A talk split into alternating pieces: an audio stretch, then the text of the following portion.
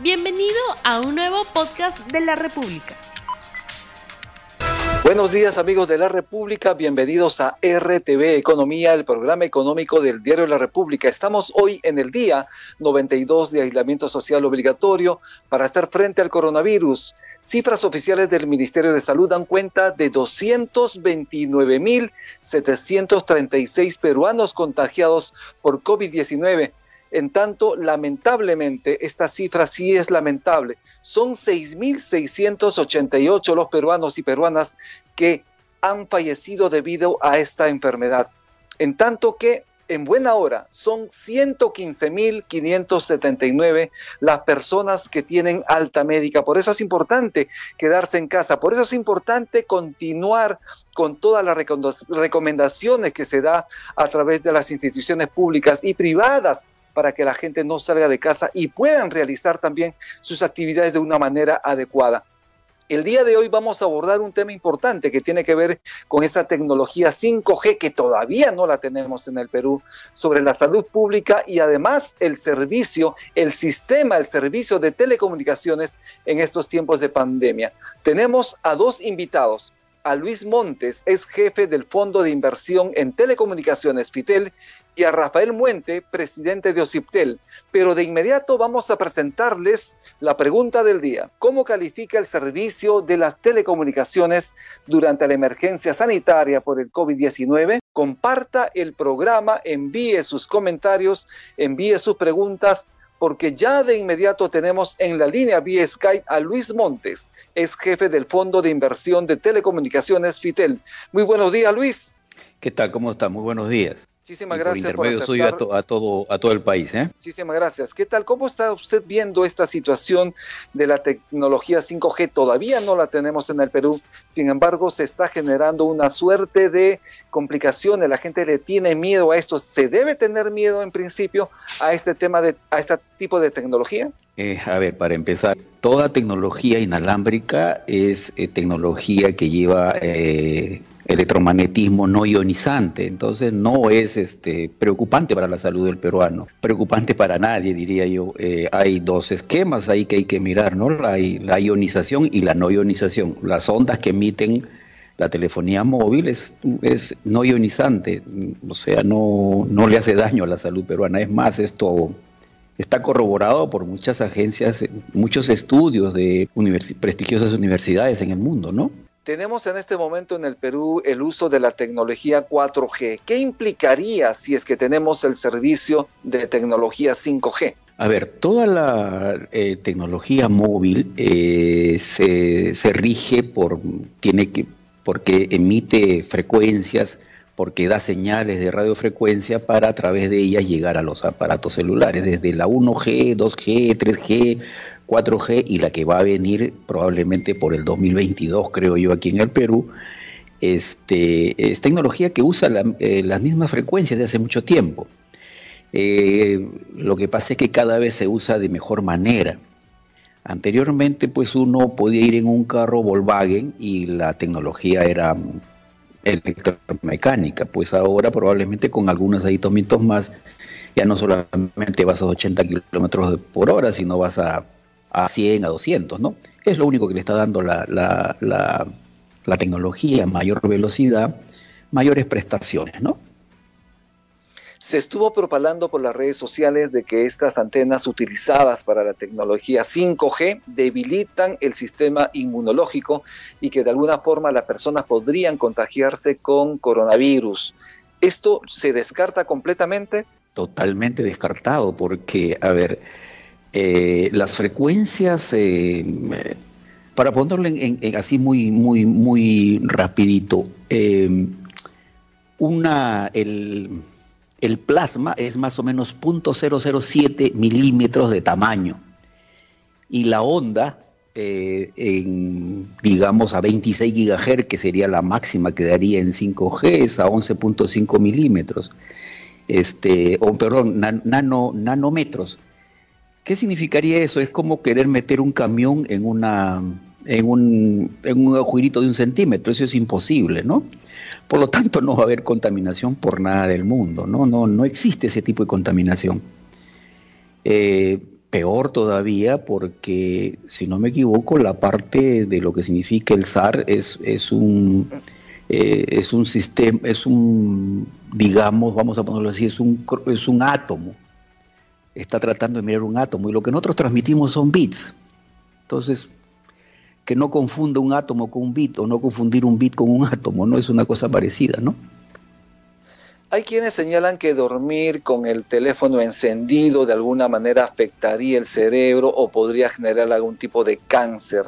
¿Eso también médicamente está demostrado? ¿Se ha descartado? ¿Se han hecho estudios al respecto? ¿Se debería apagar el teléfono celular de noche al momento de descansar? A ver, todo es relativo en cuanto a eso. Es, como eh, si usted se expone al, sol eh, mucho tiempo, pues seguramente va a tener algún problema en la piel. Es lo mismo, eh, todo aparato que, que, recibe energía, pues tiene algún tipo de calentamiento, pero eso no significa que, que pues, le produzca algún tipo de cáncer, eso no está absolutamente en ninguna parte demostrado todavía. Eh, empíricamente eh, se dice de que pues cuando uno contesta el teléfono y está con el teléfono en la oreja por, por mucho tiempo, pues este, le calienta la oreja, ¿no? Pero de que ahí a que le, tenga eh, tumor cerebral o algo por el estilo, un cáncer, me parece que es algo que está fuera de todo contexto, ¿no? E, es, insisto, es el, problema del uso, ¿no? Cuanto más se use algo, pues probablemente podría tener algún tipo de complicación, ¿no? Si el celular uno lo tiene en su casa prendido las 24 horas, no pasa nada. Lo que sí es cierto es que por actualización desde muchas de las de, la, de, los software que tienen estas esta industria, pues seguramente hay que pagarlo para que luego este volver a tener una mejor prestación, pero si no lo apaga no pasa nada, ¿no? ¿Cuál es la brecha digital en nuestro país? ¿Se, ahonda cada vez más? Porque estamos viendo que en este momento, con el tema de teletrabajo y además con la teleeducación, los niños y estudiantes universitarios están recibiendo sus clases a distancia, a través de un teléfono móvil, a través de Internet. La brecha todavía se siente, no solo en Lima, también en el interior del país. ¿Cómo estamos en esta situación? A ver, la brecha digital nacional tiene tres partes, una brecha de, cobertura, una brecha de acceso y una brecha de uso. La brecha de cobertura probablemente esté cubierto, mm, yo diría que probablemente entre el 75 y el 80% del país está cubierto. Pero hay una brecha de acceso, es decir, yo puedo solamente acceder a vos, pero hoy en día con esto de lo que nos ha pasado esta pandemia, pues todos queremos usar Internet, entonces tengo una brecha de acceso muy fuerte. Probablemente en el Perú tengamos una brecha de, acceso eh, por encima del 50%. Significa que nos están faltando muchas redes de la, eh, creo que en la última milla, o sea, llegar al cliente, ¿no? Y luego la brecha de uso, este, sí, pues este, en, en, lo que más usamos los peruanos es en redes sociales, ¿no? Es tanto así que se ha disparado Netflix, Facebook, se han disparado como en un 20, 30, hasta un 50% el tráfico. Redes de, transporte prácticamente existen en el Perú. Lo que, lo que nos está faltando es la última milla, o sea, la, brecha de acceso es la que se tiene que empezar a, mirar. En general, las brechas digitales en el Perú cada vez se ahondan más dependiendo del, de, voy a ponerlo entre comillas, de la pobreza que uno tiene, ¿no? Porque probablemente uno accede a tener un teléfono prepago porque paga pues 20, 30 soles al mes. Pero para tener un internet más o menos razonable, eh, probablemente tenga que pagar un poco más, probablemente tenga que pagarse 80, 90 soles si tiene un internet razonable vía celular.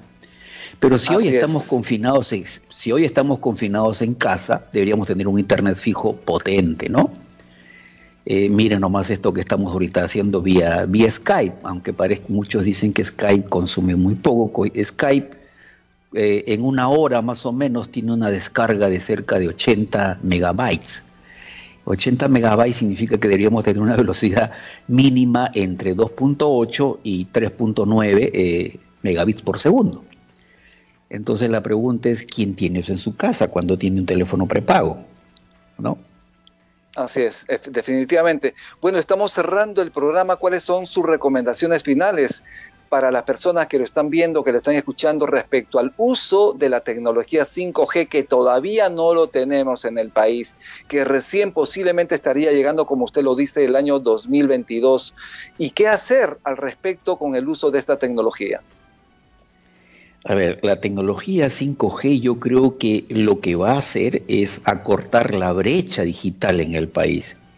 ¿Por qué? Porque fundamentalmente porque sencillamente la velocidad, las prestaciones que tiene son mucho mayores, sobre todo va a empezar a ver Internet de las cosas, va a disminuir la potencia, la energía en los teléfonos celulares, es, probablemente sea un mundo conectado de extremo a extremo, móvil, la movilidad en, en los coches, podremos tener a lo mejor robots conduciendo los coches, y todo es a través de la tecnología 5G que no hace daño. Entonces, este, es una tecnología que deberíamos más bien potenciar en todo lo que significa la infraestructura que le falta al país. Aquí yo tengo que decirles de que por lo menos se ha estimado 30.000 este, antenas que le falte, pero yo tengo la sospecha que no son 30, creo que son 50.000, porque 30.000 eh, probablemente sean en las zonas urbanas, faltan las zonas rurales y poca gente se eh, mira las zonas rurales, ¿no? Así es. Muchísimas gracias, señor Luis Montes, ex jefe del Fondo de Inversión de Telecomunicaciones FITEL. Muchísimas gracias por su participación en RTV ¿eh? Economía. Muy amable, gracias. Y en breve vamos a tener, muy amable, en breve vamos a tener a Rafael Muente, presidente de OCIPTEL, con quien vamos a hablar sobre esta situación que genera en este momento complicación porque los usuarios que no han pagado sus servicios de telecomunicaciones podrían recibir el corte del sistema. Vamos a hablar en breve con él.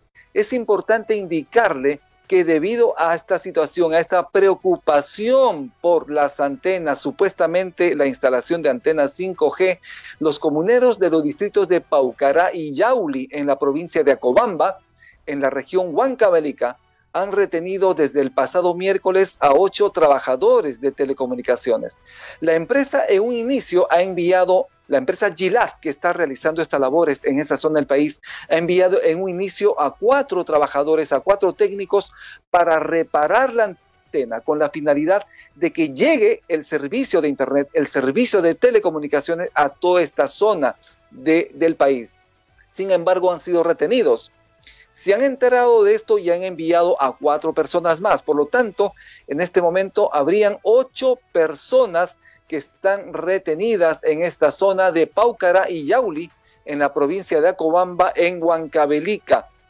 La gente de allí tiene la creencia de que van a contraer el COVID-19, de que van a tener coronavirus si es que instalan estas antenas 5G. Pero ya hemos escuchado a nuestro anterior invitado en RTV que estas antenas en principio no las tenemos porque no tenemos tecnología 5G en el Perú. Recién la tecnología 5G la podríamos tener de aquí a dos años, es decir, el año 2022. ¿Qué implicará el uso de la tecnología 5G? Vamos a duplicar se va a generar mayor velocidad en el uso de Internet, en el uso de el Internet.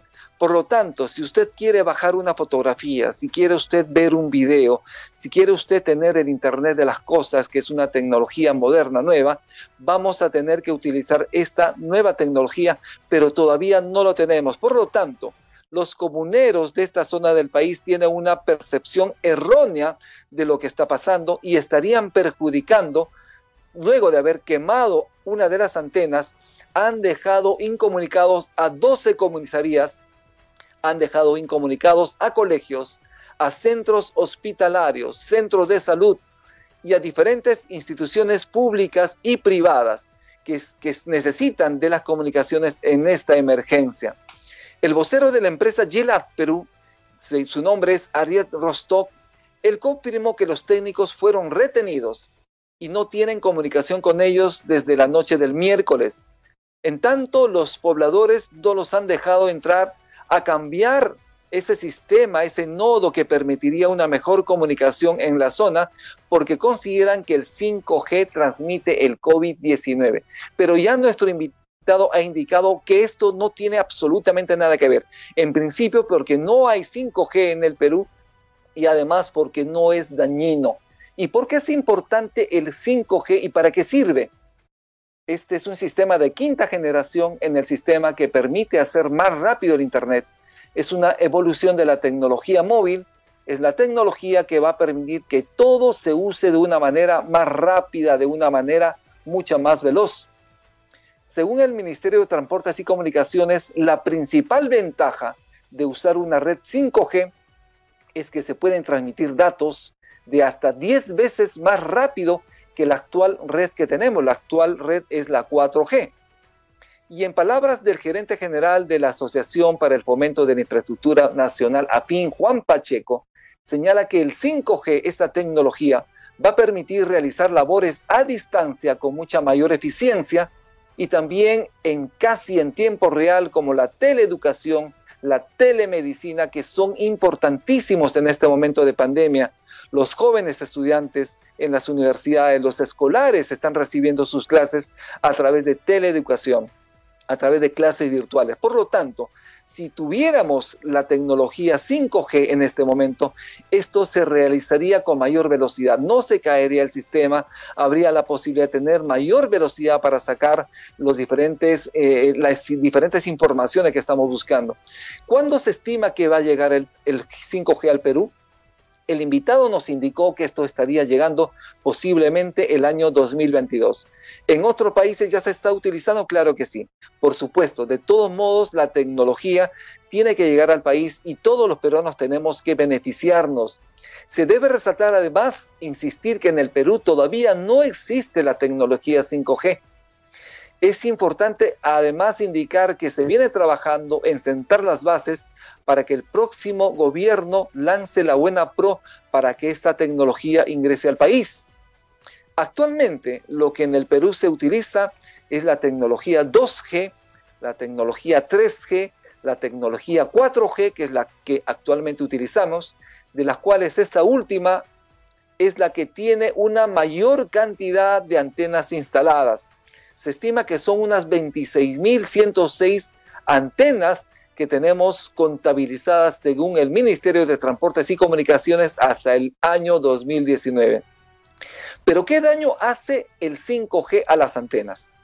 Nuestro invitado nos indicó que no hace daño en lo absoluto y la Organización Mundial de la Salud, mediante un estudio realizado en el año 2006 sobre las tecnologías inalámbricas, concluyó que no hay ninguna prueba científica convincente de que las ondas electromagnéticas de las antenas de telecomunicaciones, tanto de 3G, 4G o 5G, produzcan efectos adversos en la salud.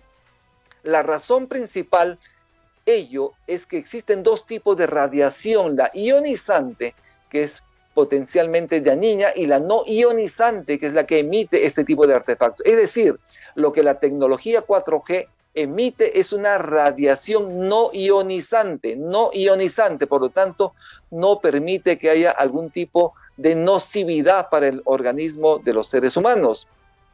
Por lo tanto, se indica entonces que la tecnología 5G no implica ninguna desventaja ni daño al ser humano. Por lo tanto, señalan que el nivel de radiación de las antenas de telefonía e Internet no exceden ni el 1%. Entonces, esto es importante señalar respecto al tema de la tecnología 5G que estimamos y que deseamos realmente el Perú lo tenga. Y ya tenemos en la línea a Luis, perdón, a Rafael Muente, el expresidente de los CIPTEL. Muy buenos días, Rafael. Muy buenos días. Es un gusto estar aquí. Muchísimas gracias por aceptar la entrevista. Hemos estado hablando sobre la tecnología 5G. No tenemos tecnología 5G.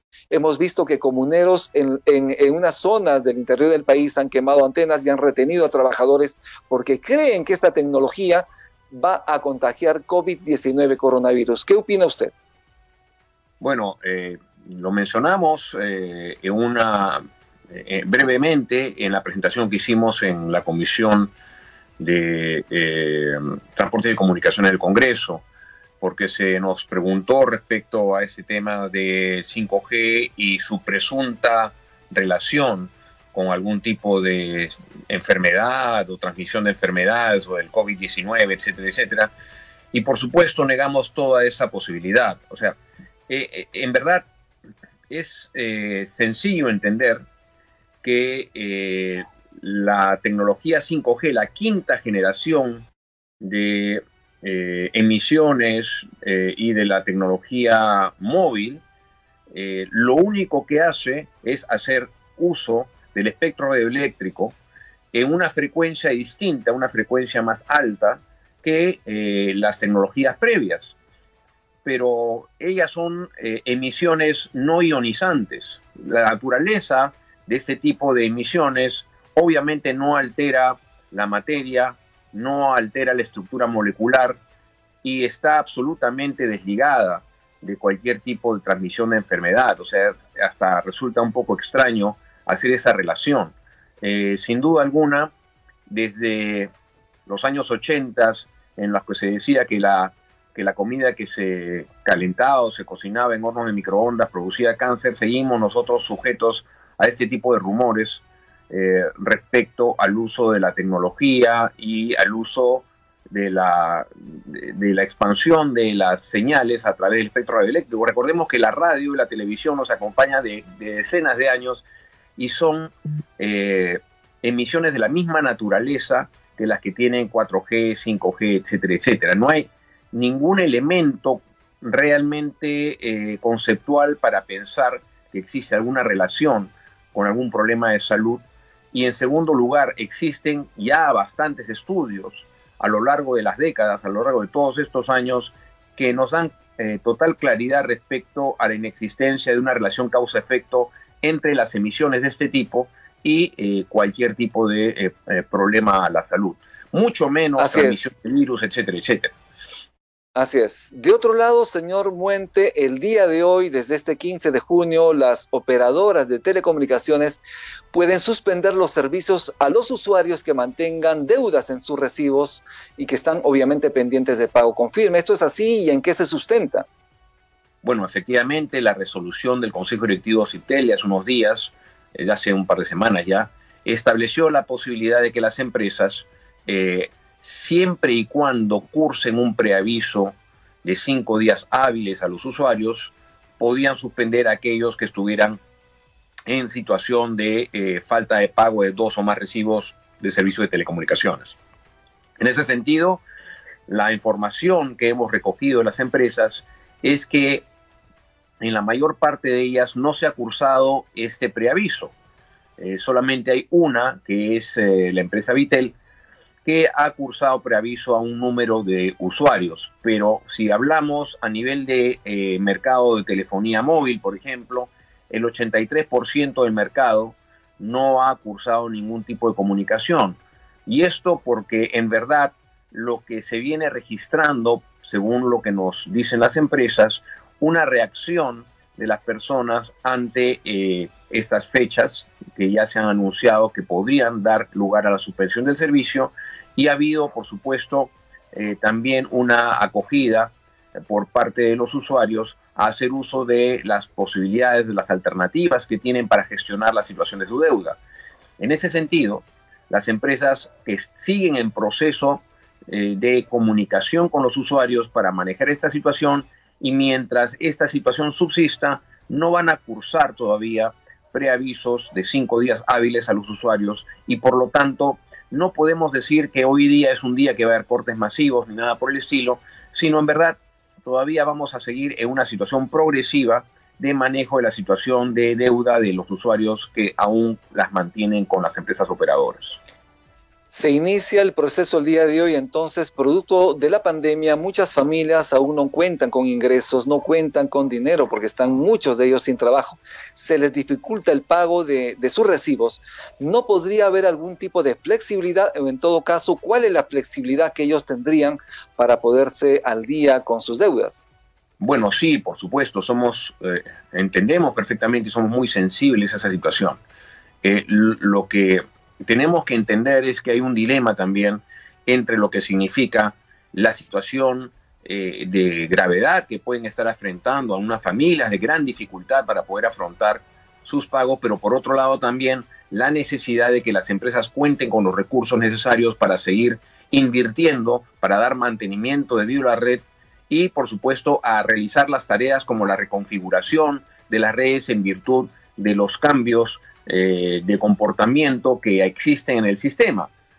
Y ello, por supuesto, requiere recursos. Y además las empresas, por supuesto, tienen una cadena de pagos, tienen eh, también trabajadores, tienen proveedores que a los cuales tienen que responder con los pagos respectivos. Este dilema, ¿no? justamente nos ha dado la, eh, la necesidad de plantear también alternativas. Y estas alternativas tienen que ver con eh, en el caso de los usuarios postpago, recordemos, porque los prepagos no están incursos en esta situación porque ellos pagan por adelantado el servicio. En este caso tenemos las alternativas del fraccionamiento, la alternativa del cambio de plan, la alternativa de modificación del, eh, sistema de pagos de postpago a prepago eh, y, por supuesto, incluso en situaciones extremas, que el usuario pueda pedir la suspensión o, la, o el alta de servicio. Eh, nosotros hemos llegado a la conclusión que muchos de los casos que se están dando es que eh, muchas líneas eh, de parte de los usuarios no es la primera, sino hay usuarios que tienen más de una línea en servicio. recordemos que en el Perú hay más líneas que personas que residen en nuestro país y por lo tanto lo que ha sucedido en muchos casos es que los usuarios ante esta situación, usuarios postpago, están determinando quedarse con una sola de las líneas que pueden tener en exceso.